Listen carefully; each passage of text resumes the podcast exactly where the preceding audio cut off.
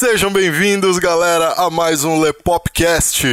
Aqui quem está falando com vocês é o Léo. E hoje, Band Puto, nós temos aqui o prazer, a honra, o prazer inenarrável de falar com Tati Ferreira, do Acidez Feminina. Tati, como é que você tá? Tudo bem? Oi, eu tô ótima. Nossa, deu uma exagerada gritante aí, um prazer inenarrável, hein? oh, eu quero agradecer o convite antes de mais nada. É um prazer estar aqui. Espero que vocês curtam esse podcast mesmo comigo falando um tanto de besteira. Galera aqui do Lepopcast, o pessoal já tá acostumado com besteira. Então vocês que estão nos ouvindo agora vão conferir mais um pouco da vida dessa pessoa ilustre do YouTube, dessa blogueira, dessa empresária. Vamos destrinchar a vida dela ela hoje aqui um pouquinho com vocês. Confere aqui no Lepopcast. Que medo.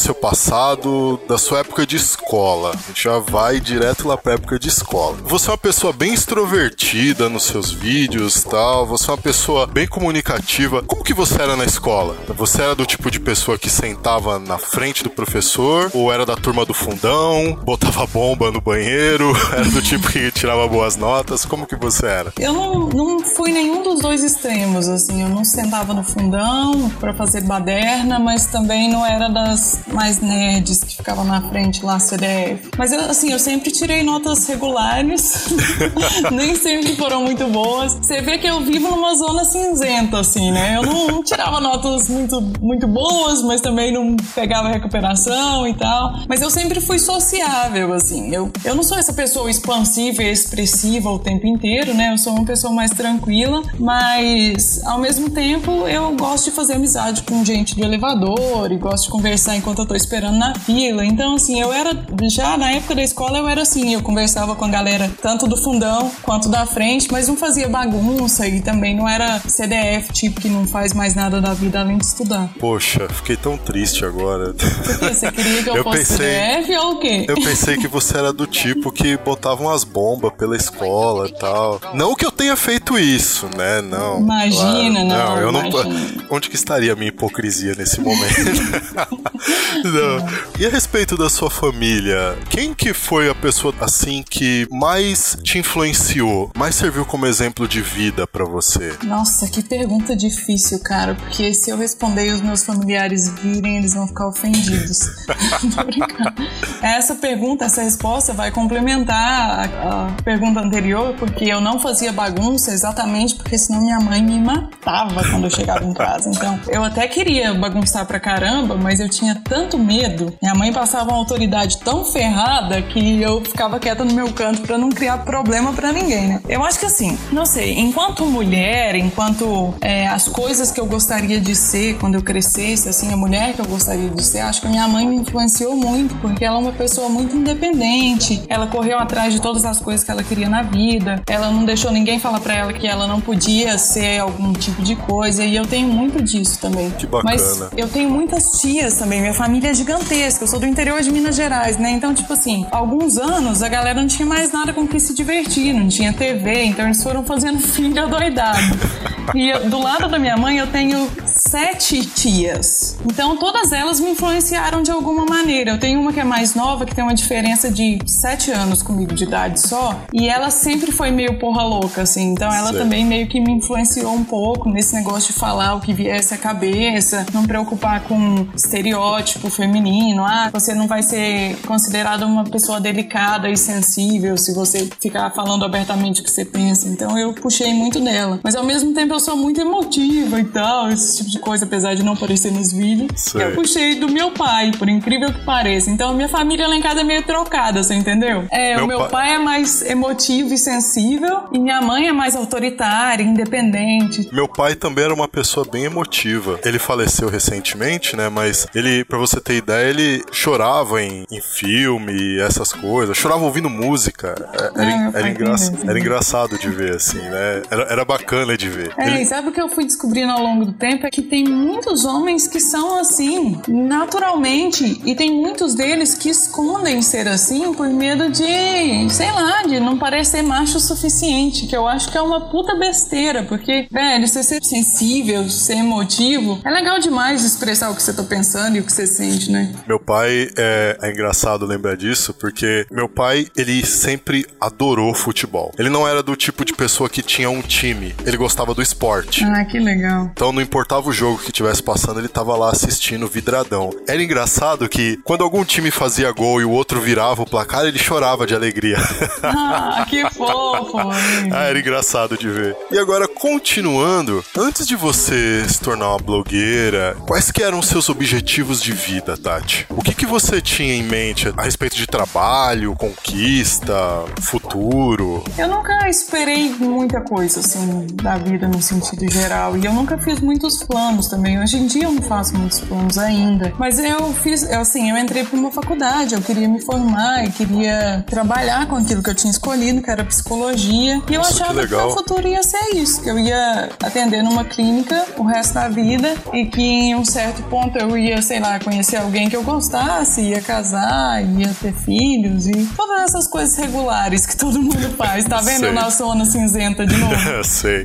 Eu nunca esperei muita coisa, não. E eu acho que é por isso que as coisas deram certo pra mim, assim, de uma maneira muito legal. E eu fui sendo surpreendida, porque eu não criava muita expectativa e ao mesmo tempo eu não ficava frustrada. Mas ia conquistando as coisas, ia, ia aceitando as oportunidades e arriscando à medida que ia aparecendo essas oportunidades pra mim. Que legal. Embora levando uma vida comum, você teve sempre aberta a novas oportunidades. Sim, sim. Eu sempre gostei de aprender de tudo um pouco. Então, quando surgiu a oportunidade, e eu sempre gostei muito de escrever. E eu acho que isso foi me levando um pouco para o ponto que eu cheguei hoje em dia, porque eu começava a aprender e observar as coisas que estavam à minha volta e escrevia sobre isso. E aí surgiu a oportunidade de escrever sobre uma coisa mais direcionada para o mundo feminino, assim, para as vivências femininas que as mulheres tinham. E a partir daí eu fui aprendendo a gravar um vídeo e depois editar um vídeo e depois escrever um livro e fazer um blog. Entendeu? Tem uma mistura de Legal. observação e vontade de saber um pouco sobre cada coisa e ao mesmo tempo tem uma coisa de arriscar, de dar a cara a tapa e de aproveitar as oportunidades da maneira que elas iam surgindo, assim. Mas eu nunca planejei ter um blog, eu nunca planejei ter um canal no YouTube, eu nunca planejei escrever um livro, eu nunca planejei trabalhar com isso, nem nada parecido, assim, foi acontecendo pra mim. Eu nu- nunca quis ser famosa.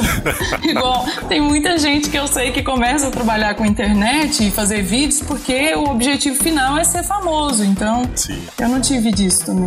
Legal. Durante a sua infância e a sua adolescência, qual foi o momento desses períodos, assim, ou de um deles, que mais te marcou? Vixe, que pergunta difícil, sabe por quê? É. Minha memória de antes dos 14 anos é praticamente zero.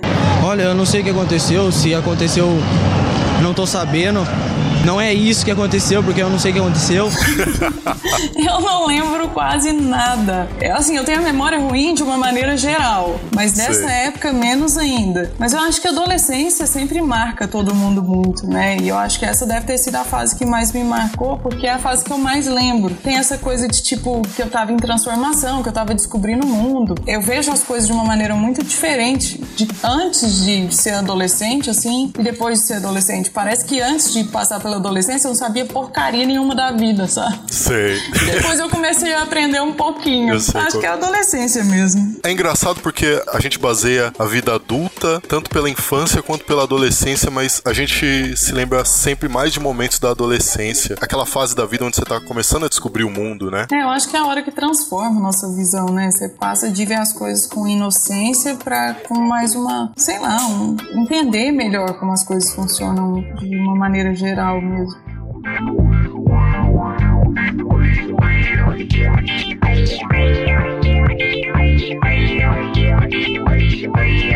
Passando pro mundo internetico, como que você entrou nessa vida de blogueira? Funcionou da seguinte maneira, mais ou menos. Assim, eu sempre tive blog daqueles de diário, sabe? Eu costumava manter uns dois blogs desses. E em um deles eu fazia mais ou menos um diário mesmo, que era tipo, ah, o que eu passei no dia, as coisas que eu senti, como eu me sentia em relação Sei. àquilo tudo. E no outro era pra fazer uns textos aleatórios sobre coisas que eu percebia. Que legal. E- é, mas era como hobby. É, na verdade, naquela época, o blog nada mais era do que você tirar o diário em caderno e passar ele pra, pra rede, né? Esses blogs, eles nem eram divulgados, nem nada. Era uma coisa que eu mantinha pra mim mesmo. Sim. E daí, e a partir de um momento, eu comecei a ver os outros blogs brasileiros serem uma espécie de entretenimento, serem feitos mais pros outros, assim, pras outras pessoas acessarem, do que como uma coisa mais individual, que foi o Jacaré Banguela, o Kibiloco. E aí eu comecei a perceber que existia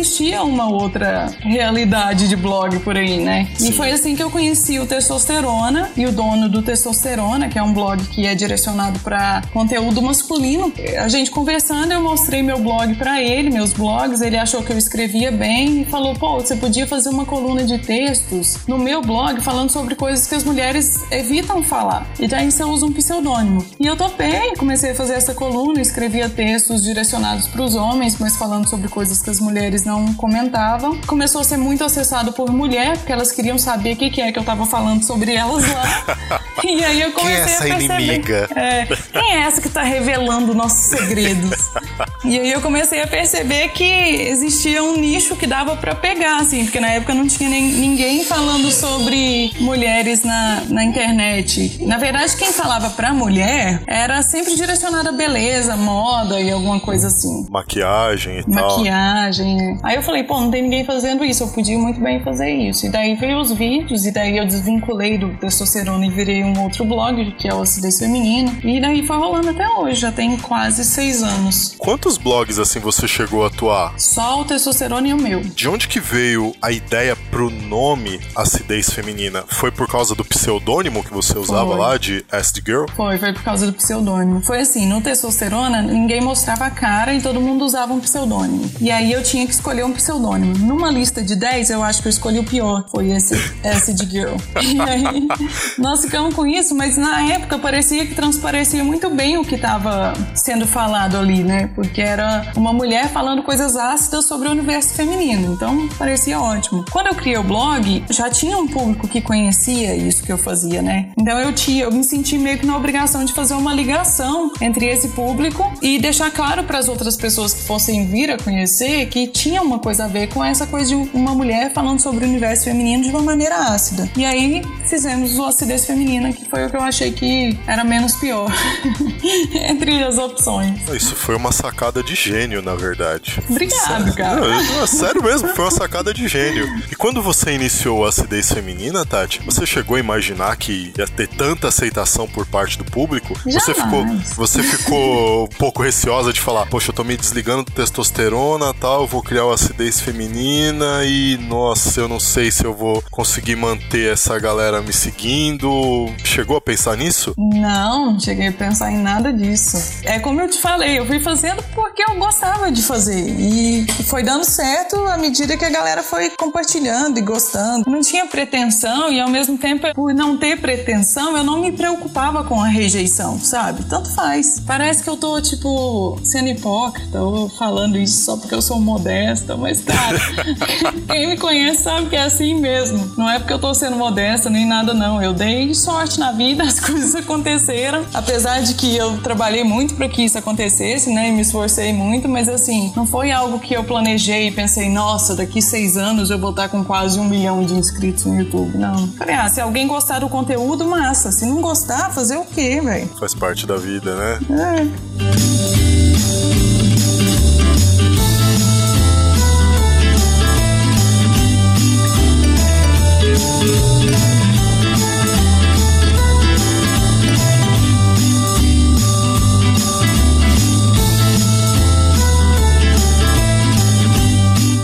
Falando agora um pouco a respeito do YouTube, você tem um milhão de inscritos no YouTube e você tem mais de um milhão no Facebook, uhum. né? Como que você se sente sabendo que tem tanta gente que separa alguns minutos do dia ou da semana para ouvir o que, que você tem para passar? Isso chega a ser assustador em algum momento? Olha, só fica assustador quando eu imagino todas essas pessoas andando atrás de mim na rua, assim, aí fica meio assustador. The Walking Dead, né? É. Mas é, não sei, assim, eu comecei a ter uma dimensão maior quando eu lancei o livro, porque aí eu vi as pessoas ao vivo enquanto pessoas, porque antes disso eu olhava e aquilo era um número grande, pronto, era um número gigantesco, eu não conseguia transformar isso em gente, sabe, na minha cabeça, ver 2 milhões de pessoas lá em pé, assim. Mas é, é, assustador demais e ao mesmo tempo é gratificante, né? Eu, eu, na verdade, eu acho meio surreal, eu ainda não consigo acreditar que, pô, tem esse tanto de gente mesmo. É, é cabuloso. Por você lidar com a questão de comportamento humano, como que você lida com relação aos comentários do tipo: "Ah, quem é você para falar sobre isso? Qual que é a sua graduação para falar a respeito disso? É fácil falar dos outros, quero ver fazer". Porque o, o acidez feminino em si, né, tanto blog quanto o canal do YouTube, ele vai direto na feridinha lá, direto na hipocrisia, na é, ele vai direto na hipocrisia de um monte de gente, indiferente de credo, indiferente de posição social, de gênero. Você vai dar aquela cutucadinha marota lá na pessoa, bem na feridinha. E como que você lida com esse tipo de comentário? Porque eu não sei como que é agora, com mais de um milhão de pessoas te seguindo, mas no começo, eu acredito que você deveria receber muitas dessas críticas, ou você ainda recebe? Eu recebo, eu devo receber. Na verdade, eu não sei te falar exatamente, porque o que eu faço é o seguinte: eu solto dois vídeos por semana e a gente solta cerca de 12 posts na página do Acidez por dia e cerca de dois posts no blog. Então eu não, não consigo acompanhar todos os comentários mais. O que eu faço é eu acompanho alguns comentários que ficam no blog e no Facebook. Certo. E durante dois dias depois de ter lançado o vídeo, eu acompanho os comentários que foram feitos naquele determinado vídeo. Acaba que no final das contas, o que eu tenho mais é, consciência são os comentários que acontecem nos vídeos. E esses comentários, geralmente por ser nos dois dias depois do lançamento, eles são feitos por pessoas que já me acompanham há, algum tempo. Então dificilmente aparece gente falando assim: quem é você? Não sei o quê. Porque é uma galera que já entende o que está acontecendo ali e já entende meu ponto de vista na maioria das vezes. Já é meio esperado, assim. Mas vou te falar que eu meio que ignoro esses comentários.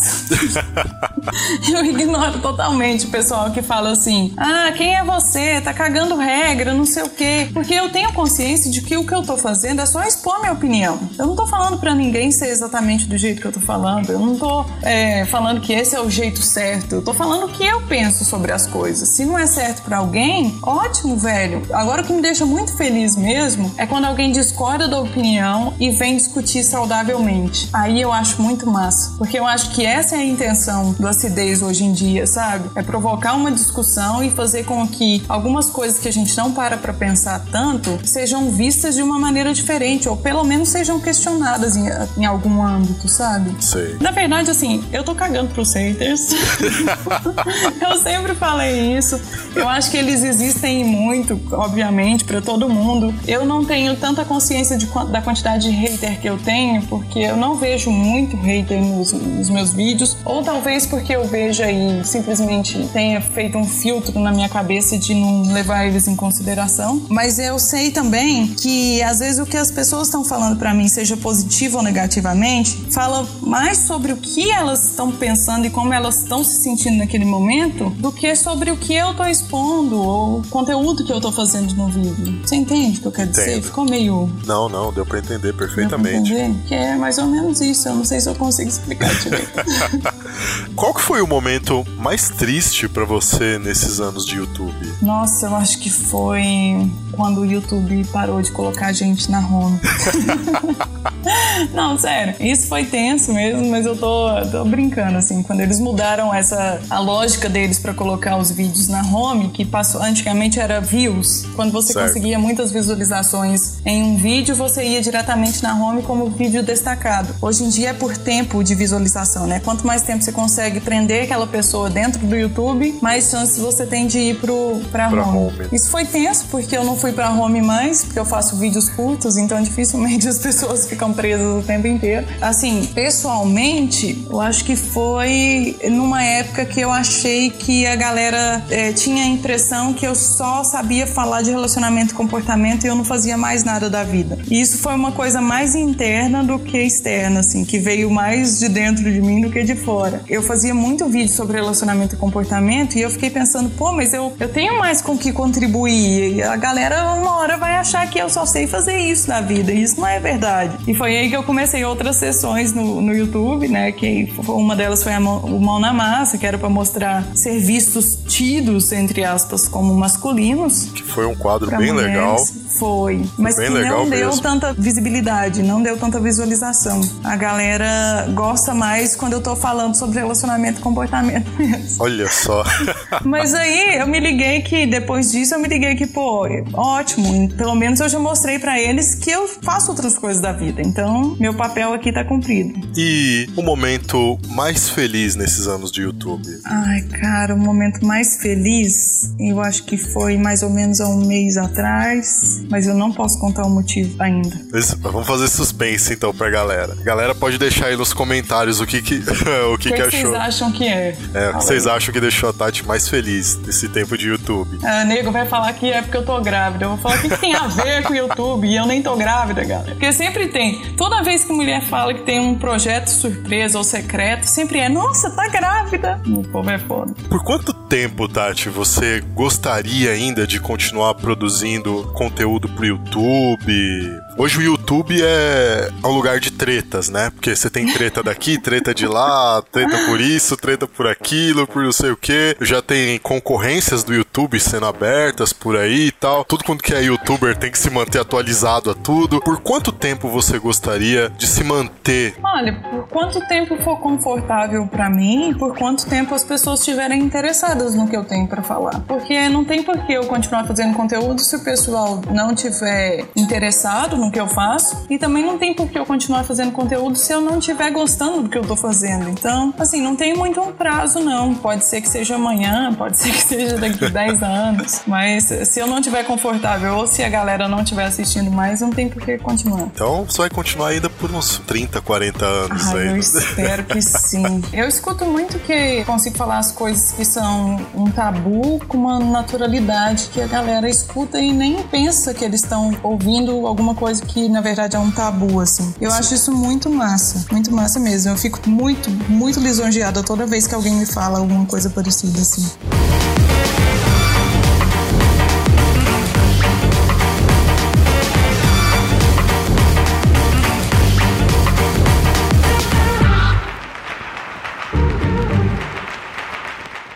Você como empresária agora, Nossa, eu pago muito imposto. olha, eu, eu imagino o É imposto. só isso que eu faço. eu ainda pretendo fazer um, fazer um podcast convidando alguma galera só pra falar a respeito de quanto de imposto que o pessoal Me paga. chama que eu tenho muita coisa a acrescentar. Nossa, porque olha, saindo um pouquinho dessa questão do imposto, que é uma parte muito triste. Você como empresária, hoje o Acidez Feminina, ele não é só um, um blog, também não é só um canal no YouTube. Você tem uma equipe trabalhando com você. Você tem produtos, aí um livro, que inclusive vai ganhar uma continuação. Você já disse isso naquele 27 bastante perguntas sobre mim, é, né? Eu tô pelejando pra escrever.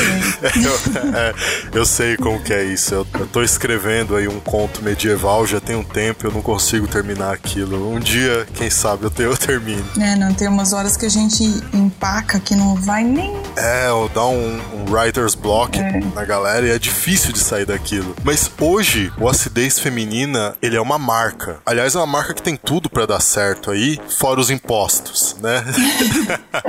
você já tinha ideia, quando você viu que o acidez feminina estava mais estabilizado, você já tinha aquela ideia com você de, ah, vou oferecer alguns produtos pra galera e tal? Ou também foi surgindo? Não, foi surgindo, assim, à medida que eu precisei, é, que veio uma marca fazer uma publicidade, daí eles perguntarem a nota fiscal. Eu falei, como assim? Ah, eu não sei. Eu já, eu já trabalhei em escritório administrativo, então eu sei como funciona toda a burocracia, eu sempre soube. Certo. Mas não achei que com essa história de publicidade eu precisaria ter uma. Sei lá, eu achava que funcionava diferente, entendeu? Entendi. E aí, quando me pediram a nota, foi que eu fui correr atrás de todas essas coisas para me tornar uma empresária, né, na verdade. Pagadora e, de imposto. Né? É, que pode ser traduzido como pagador de imposto.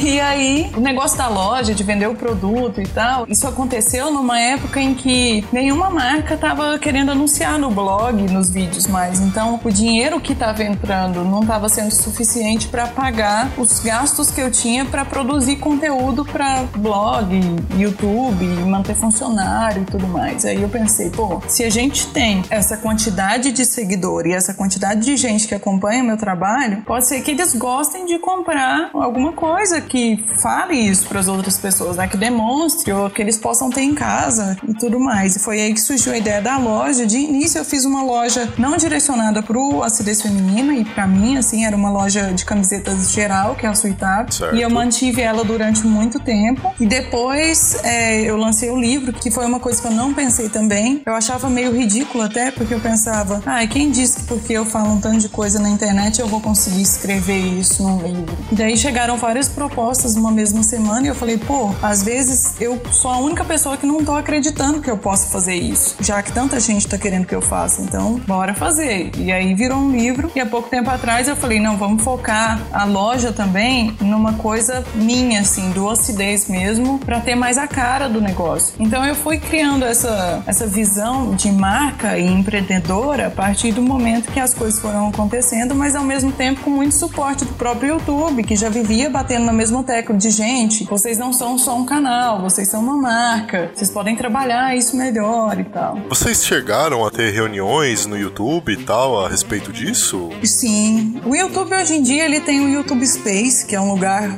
aí em São Paulo, que qualquer canal com mais de 2 mil inscritos pode fazer cursos do YouTube com gente contratada do YouTube, assim, gente de dentro do Google mesmo. Mas na época que eu fiz esse treinamento com eles, isso não existia, eles ainda não tinham feito isso. Eles faziam de tempo em tempo um treinamento e convidavam poucos canais para fazer esse treinamento. E eu tive a sorte de ser convidada em 2013 para fazer um desses treinamentos. E aí eu fiquei com eles uma semana e dentro dessa uma semana eles levaram youtubers de sucesso, tipo Jovem Nerd, o próprio Porta dos Fundos que na época tinha acabado de estourar, é o Galo Frito. E essas pessoas deram dicas pra gente não só de áudio como captação de imagem e também como fazer do nosso, do nosso canal uma marca. Todas as coisas que você precisa saber para se dar bem no YouTube, assim. O que foi muito legal. E agora tem essas reciclagens lá. Eu já marquei várias vezes de ir e não consegui no YouTube Space. Mas eu quero porque toda vez que eu vou lá, eu fico sabendo de uma informação diferente que eu não tinha me ligado ainda. Bacana. Além do seu livro, Manual da Mulher Bem Resolvida, você tem algum novo produto que você planeja lançar ele no mercado? Hum,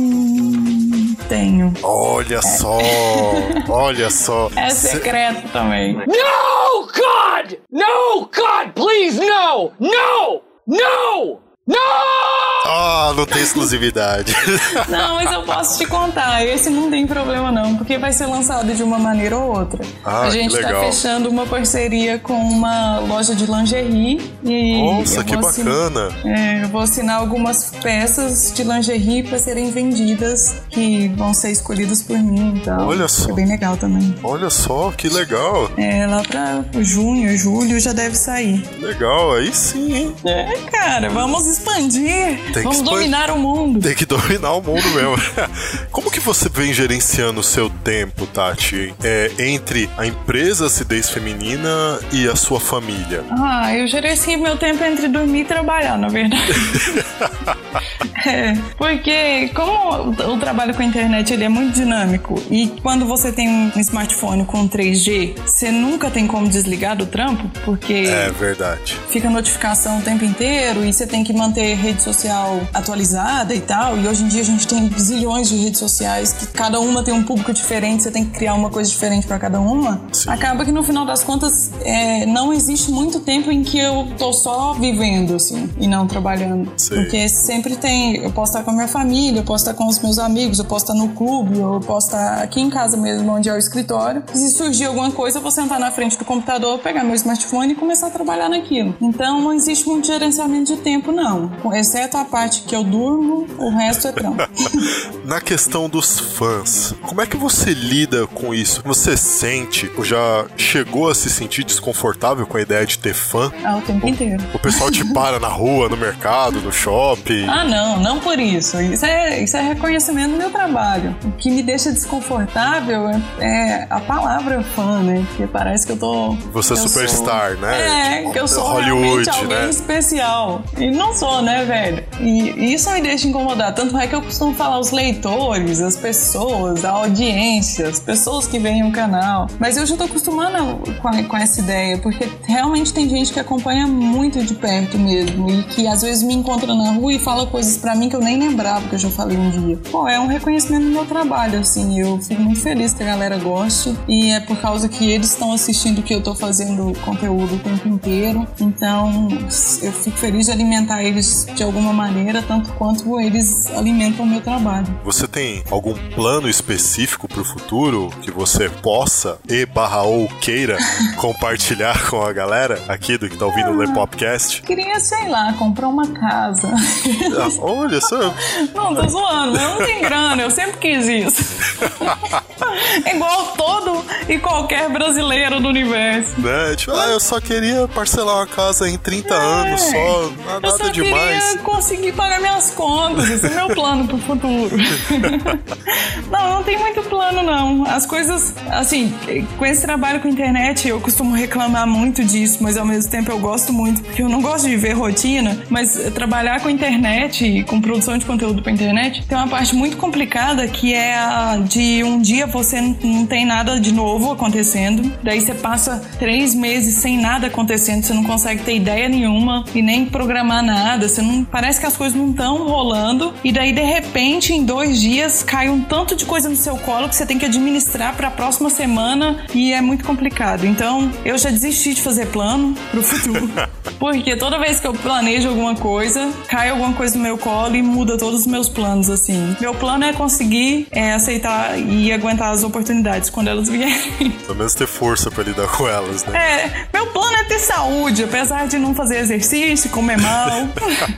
Nossa, mas nessa vida de youtuber, olha, parar pra planejar refeição, esses negócios, dormir. Ai, mas eu não posso nem botar muita culpa em ser youtuber disso aí, não, porque eu sou sem vergonha mesmo. Eu, eu que não tenho vergonha na Nunca cara. se preocupou com essa questão da vida? Tipo, Não, eu me preocupo muito. O problema é eu ter capacidade pra sair daqui do escritório e fazer uma caminhada. Até que eu tenho feito esses dias, na, na última semana eu fui caminhar três vezes. Olha pra você ver que sucesso. olha só. Mas é o máximo que eu consigo fazer. Você fala pra mim pra eu ir pra uma academia, você vai estar me O que interessa é se manter tentando, né? Ah, não. Ter saúde eu acho que é importante, né? Então, é isso eu tento fazer. Não me estressar demais. é, eu como todos os tipos de comida, não fico só naquela de não comer verdura e tal. Sei. Mas eu não me esforço pra ter uma qualidade de vida fisicamente melhor do que a que eu já tenho. Não vou nem mentir, não. É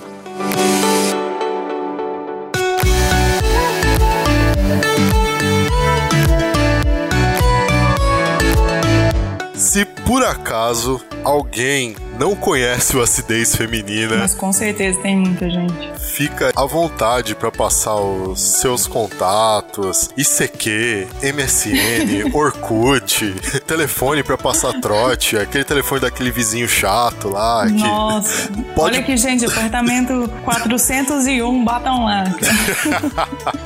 Então tá, ó. Se vocês conhecem ou não conhecem o Acidez, o Acidez ele é um blog, um canal, tá presente em todas as redes sociais e é uma marca de livros, lingerie, camisetas. Não tô brincando. O Acidez Feminino tá tentando conquistar o mundo e para isso seria legal se vocês nos apoiassem. e para apoiar, tudo que você basta fazer é acessar a gente em algumas das nossas redes sociais ou no canal ou no blog. E é tudo Acidez Feminina em todas as redes sociais. O blog é acidezfeminino.com.br, o canal também é Acidez Feminina no YouTube. Eu falo muita besteira, então vai com a mente aberta, porque. Mas é tudo de uma maneira bem natural e divertida, assim, dentro de um bom senso e tentando, sei lá, expor opinião de uma maneira inteligente, mas ao mesmo tempo bem humorada. Nossa, vou gravar isso aqui pra eu repetir oh. todas as vezes que foi, ó. Olha, sucesso. ficou supimpa isso aí, ó.